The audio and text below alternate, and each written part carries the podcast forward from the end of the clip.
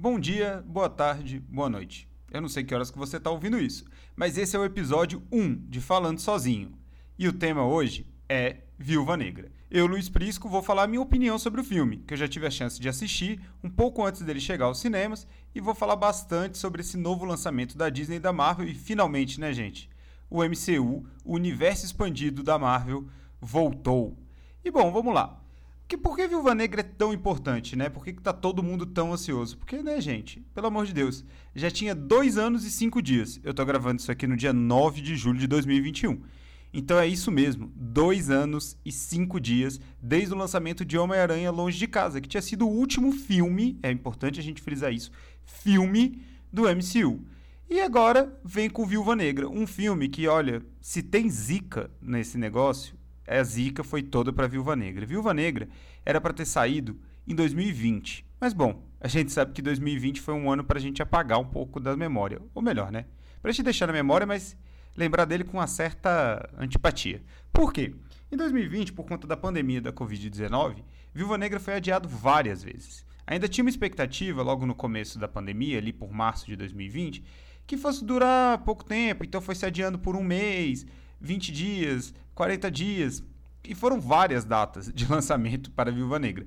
Até que se viu que em 2020, bom, cinema não ia rolar. A não ser que fosse drive-in. E aí, vamos falar a verdade, drive-in também não rolou, né, gente? E aí o que aconteceu? A Disney adiou o lançamento para agora, julho de 2021. Então, olha o tempo que passou e olha o tanto de coisa que aconteceu no mundo e no MCU, né? E o filme ele chega depois das três séries, né, terem entrado no Disney Plus. Mas bom, isso é tema lá pra gente falar lá na frente. Vamos agora falar sobre o que, que é esse filme. Viúva Negra traz Scarlett Johansson como Natasha Romanoff. O papel que ela interpretou nessa todo esse arco dos Vingadores, né? Uma espiã conhecida como Viúva Negra, muito bem treinada, capaz de ter várias habilidades de interrogatório, de luta. Isso é muito legal na Natasha e acho que a Scarlett traz isso muito bem para a personagem, né? Ela é uma lutadora incrível, ela consegue combater personagens e heróis, vilões, porque lembra que ela luta com heróis, né, gente, também de vez em quando. Muito mais fortes que elas e ela, que elas não, né? Que ela. E ela consegue combater eles todos. E bom, além da Scarlett Johansson, tem a Florence Pugh como Helena, que é uma espécie de irmã da Natasha. Além delas, tem a Rachel Weisz como Melina, que seria uma espécie de mãe, tanto da Florence Pugh, né, ou seja, da Helena, quanto da Natasha Romanoff, e o David Harbour, aquele lá de Stranger Things, que ele é o Guardião Vermelho, que é um personagem que é bem conhecido de quem já leu as HQs, né, que é uma espécie de... Eu vou falar uma heresia aqui, vai ter muita gente me xingando. Mas um super... Vou falar que é um super soldado soviético. Eu ia falar que era um Capitão América soviético, mas eu sei que isso dá muito pano para manga. E bom, o filme ele é da diretora Kate Shortland, que estreia né, nessa, nesse gênero que a gente pode falar hoje em dia do cinema, que é filme de herói, estreia logo com Viúva Negra. Só dando serviço, o filme estreou na última quinta-feira, dia 8 de julho, né? É, é bom dizer a data, porque eu sei lá que horas e que dia vocês vão estar tá ouvindo isso aqui. E ele está disponível no Disney Plus. Só que ele está disponível no Disney Plus por aquele sistema de Premiere Access, que custa módicos R$ 69,90. E bom, eu já vou adiantar para vocês. Esse modelo de lançamento da Disney vai ser alvo de um podcast que a gente vai fazer aqui. A gente, no caso, não sei quem é esse a gente no plural, porque eu faço isso aqui sozinho. Bom, mas vamos lá. E vamos para a sinopse. Viúva Negra mostra o passado de Natasha Romanoff e quando ela volta para suas bases, né, ela vai reencontrar sua família, que era composta por Helena, Melina e o Guardião Vermelho, que se chama Alexei. E nessa volta ao passado da Natasha, a gente vai descobrir que essa família não era exatamente uma família convencional. É uma família bastante disfuncional. Mas é lá que estão as origens do que pensa, de como se comporta e por que que Natasha virou a viúva negra e por que, que ela decidiu abandonar o seu posto de espiã na KGB para se unir à SHIELD. Mas enfim, essa crítica aqui, ou esse bate-papo, ele é sem spoilers. Então eu também não vou ficar falando muito aqui, entregando para vocês tudo sobre o filme. Eu acho que vale a pena assistir ele. Tô falando de coração, gente. Mas vamos lá. A primeira pergunta é simples. O filme é bom? Bom, numa resposta simples, sim. O filme é bom. E ele é bom por quê? Porque ele é um filme de ação. Acho que a Disney e a Marvel já chegaram a um certo nível de perfeição dentro do MCU. Perfeição tá, talvez seja um termo muito forte. Mas um, um certo nível de execução no MCU que, bom, os filmes sempre são bons. Né, assim, eles podem não ser maravilhosos, eles podem não ser excepcionais. Eu acho que tem dentro do próprio MCU filmes que são muito bons, na minha opinião, por exemplo, Pantera Negra, é, Vingadores Guerra Infinita e também Capitão América e Soldado Invernal, são filmes que, assim, pra, são incríveis. E por que, que eu deixei o Capitão América e Soldado Invernal como último aí nessa escalinha que eu fiz? Porque é, é evidente que Viúva Negra está muito inspirado naquele filme. Ou seja, contar as histórias, os personagens são muito retratados como a relação do Steve Rogers com o Soldado Invernal. A gente percebe muito isso na Viúva Negra com a relação dela com a Helena.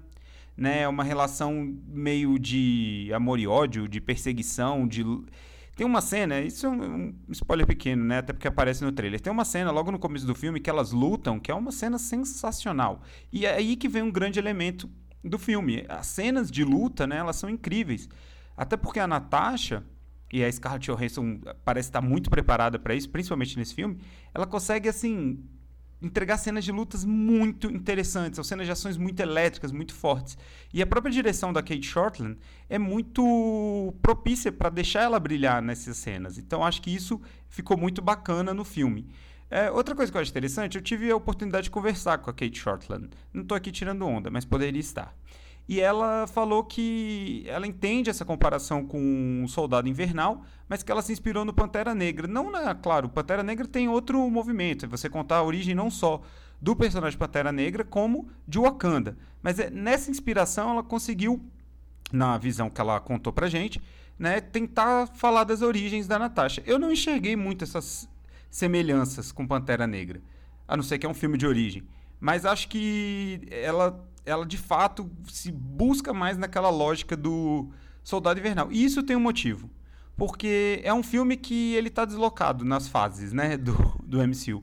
Ele é um filme que aparentemente chegou um pouco tarde. Ele poderia ter chegado ali naquela fase 1 ou fase 2, quando ainda era, vamos dizer assim, os filmes de origem desses heróis da Terra. E parece que demorou, que é uma homenagem tardia. E eu acho que isso faz faz também a gente pensar como a Natasha foi uma personagem maltratada no MCU, né? Ela sempre foi colocada num posto secundário quando ela não é uma figura secundária de modo algum. Eu acho que ela sempre teve muita importância nesse, vamos dizer, esse arco dos Vingadores, né? E acho que o filme escancara que, apesar de ser um bom filme, ele foi colocado no momento errado. E acho que falta um pouco dessa, como é que eu posso dizer, dessa retratação a Disney está lançando o filme, o filme vai sair, provavelmente vai aí bater recorde de bilheteria. Eu vi que eles têm uma expectativa aí de ser o maior lançamento após a eclosão da pandemia, mas eu acho que ainda assim é uma, vamos dizer assim, uma homenagem tardia. Tinha que ter saído antes. A Natasha foi uma personagem muito maltratada aí no universo da Marvel. Mas aí você pode estar se perguntando, né? Onde exatamente Viúva Negra se encaixa na linha do tempo do MCU? Bom, o filme em si, a trama lá que é contada pela Kate Shortland, ela tá entre a Guerra Civil, na verdade, né, logo depois dos, dos eventos de Guerra Civil e Guerra Infinita. Bom, nesse meio tempo teve outras coisas, né? A gente teve Pantera Negra, a gente teve né, Homem-Formiga, então é nesse espaço aí que a coisa tá acontecendo.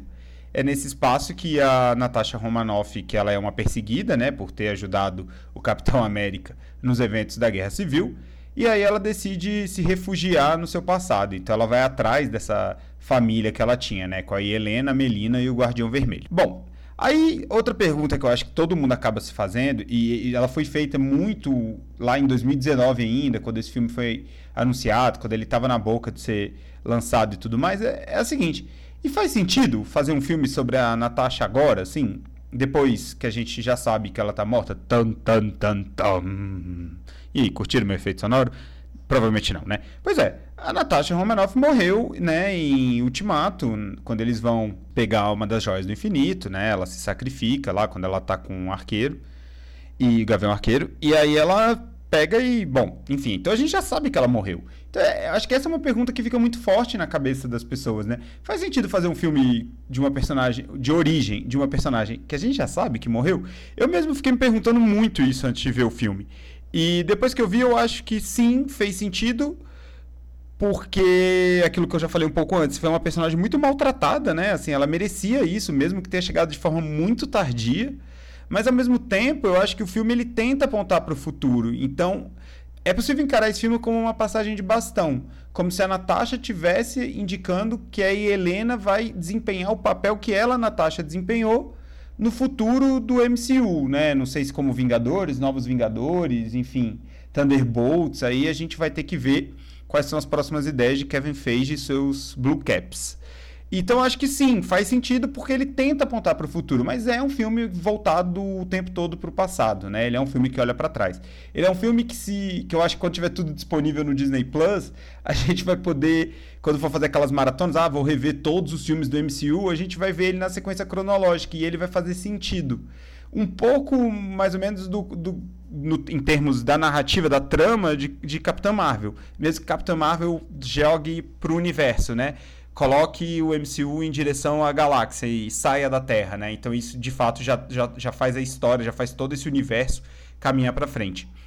E eu acho que mesmo perdido, assim, nessa linha do tempo, Viúva Negra é um filme que consegue fazer sentido. E faz sentido, um, porque ela é uma personagem muito carismática, e dois, porque eles conseguem criar uma solução de roteiro para esse filme fazer sentido.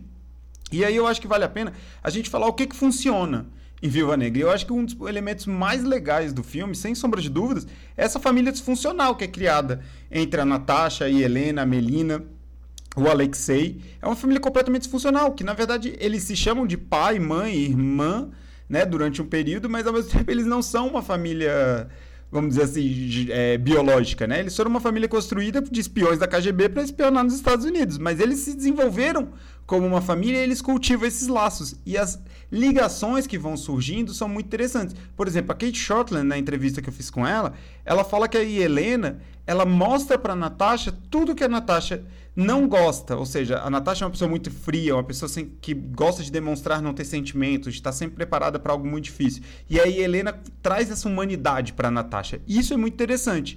Acho também que é muito legal a forma como o Guardião Vermelho, né, o Alexei é retratado, porque ele é um super soldado, né? Ele tem super força, ele é o único, vamos dizer assim, com superpoderes, e ele está em meio a três mulheres que são espiãs super treinadas que não têm os poderes deles, mas são muito mais badass que eles, assim, que eles. E essa é uma parte muito bacana, porque quando você tem as personagens femininas que não têm superpoderes, sendo muito mais interessantes que as personagens masculinos, ou no caso, que o personagem masculino, isso torna a série um pouco diferente, mostrando a força, né, que tem essas personagens que estão ali em Viúva Negra. E eu acho que esse é um grande elemento bacana do filme, além da trama de espionagem. E isso é bom e é ruim ao mesmo tempo, porque é um pouco decepcionante que um filme sobre uma espiã não tenha tantas sequências de espionagem quanto a gente imaginava que fosse ter. Né? Porque afinal de contas o grande talento da Natasha é ser uma espiã incrível. E justamente quando os poucos momentos de espionagem que o filme se propõe, onde ele abandona um pouco a coisa da ação e vai para essa área da espionagem são sensacionais. As grandes reviravoltas do filme, as grandes tramas, as grandes, os grandes desenhos, assim, mostrando que a Natasha sempre está um passo à frente, não só dos inimigos, mas também do público, são os grandes momentos do filme. E aí eu acho que chega naquele momento do que é ruim, né? O que, que decepciona. É, acho que talvez o grande, a grande decepção é o sentimento de que o filme ele parece desconectado, né? Ele é um filme que está datado. Eu acho que esse é o grande elemento. Viúva Negra é um filme datado, que ficou um pouco perdido nesse tempo espaço aí do MCU e que ainda foi muito prejudicado por todos os adiamentos que a pandemia impôs ao filme, né? Tem também um elemento que é externo. Ninguém podia imaginar que ia ficar esse tempo todo vivendo uma pandemia e o filme seria adiado várias vezes, mas eu, eu, tenho a sensação de que mesmo que ele tivesse sido lançado em 2019, ele teria soado um pouco anacrônico, sabe? Ele teria soado um pouco desconectado, porque ele não era um filme para o encerramento da fase 3. Ele talvez fosse um filme muito bem na fase 2. Ele já não faz tanto sentido, mesmo se ele tivesse sido lançado. Eu falei 2019 antes, mas era 2020. Enfim, é isso. É, e acho que esse é o grande detalhe, assim, acaba que dá essa sensação de que Viúva Negra é um tapa-buraco, foi, mas não um tapa-buraco dentro da linha do tempo do MCU, é um tapa-buraco de quando a Disney, Marvel e Kevin Feige chegaram à conclusão de que a Natasha era uma personagem muito carismática que eles não podiam simplesmente ignorar, né, não dar a ela uma trama de origem. Talvez, e aí é só uma especulação minha, a Natasha é muito mais carismática que o Gavião Arqueiro e ele vai ter uma série, então talvez tivesse sido um pouco mais sensato fazer uma série sobre a Natasha e não um filme que, que parece ser uma espécie de enxerto ali, né? Eles foi retirado do, daquele universo, colocado ali as pressas para falarem que fizeram alguma coisa pela Natasha. E, bom, eu acho que, apesar disso tudo, apesar desses, dessas considerações, o filme é muito bom, assim, né? É um filme muito divertido, é um filme que, inevitavelmente, os fãs do MCU e os fãs de filme de herói vão gostar. Tem sequências de ação muito interessantes, né? E no saldo positivo é um filme bom. Aí você vai me perguntar, vale a pena eu pagar 70 reais para ver no Disney Plus? E a minha resposta para você vai ser, bom, vale se você tiver e se você for muito fã e se você não quiser ir ao cinema por conta de toda a situação da pandemia. Né? Porque é muito mais barato ir ao cinema, ainda mais que os cinemas estão com várias promoções aí por conta da pandemia. Então, talvez você tenha que fazer essa reflexão. É, outra questão é que eu acho que o filme ele supra essa falta, né? São dois anos sem filmes do MCU, né? A gente teve séries ótimas como WandaVision, Falcão e o Soldado Invernal e agora e ainda, né? Sendo exibida Loki. Mas essas séries, elas não são um filme, né? Elas não fazem aquele universo que a gente gostou tanto andar tão para frente. Eles vão dando pequenas né, pequenas gotinhas para a gente entender e criar teorias, mas eles não são o que faz esse universo que desde 2008 está aí com a gente, né? São aí o que? 2008, 2018 foram 10 anos, 2020 12 anos, 13 anos de MCU aí, e esse filme faz finalmente esse universo voltar para os fãs. E para encerrar, minha nota é 3 de 5. Acho que é um filme bom, né? É um filme que tem muitas coisas interessantes, outras nem tanto. E acho que quando você bota para balançar os defeitos e os acertos, os acertos são maiores. É isso, gente. Muito obrigado. Se você gostou desse podcast, por favor, compartilhe ele, manda nos WhatsApp, faz o povo saber que ele existe. Então, vai lá no Twitter, arroba Luiz Prisco, e pode me detonar também, que eu estou preparado para vocês me odiarem. É isso, pessoal. Muito obrigado e até o próximo episódio.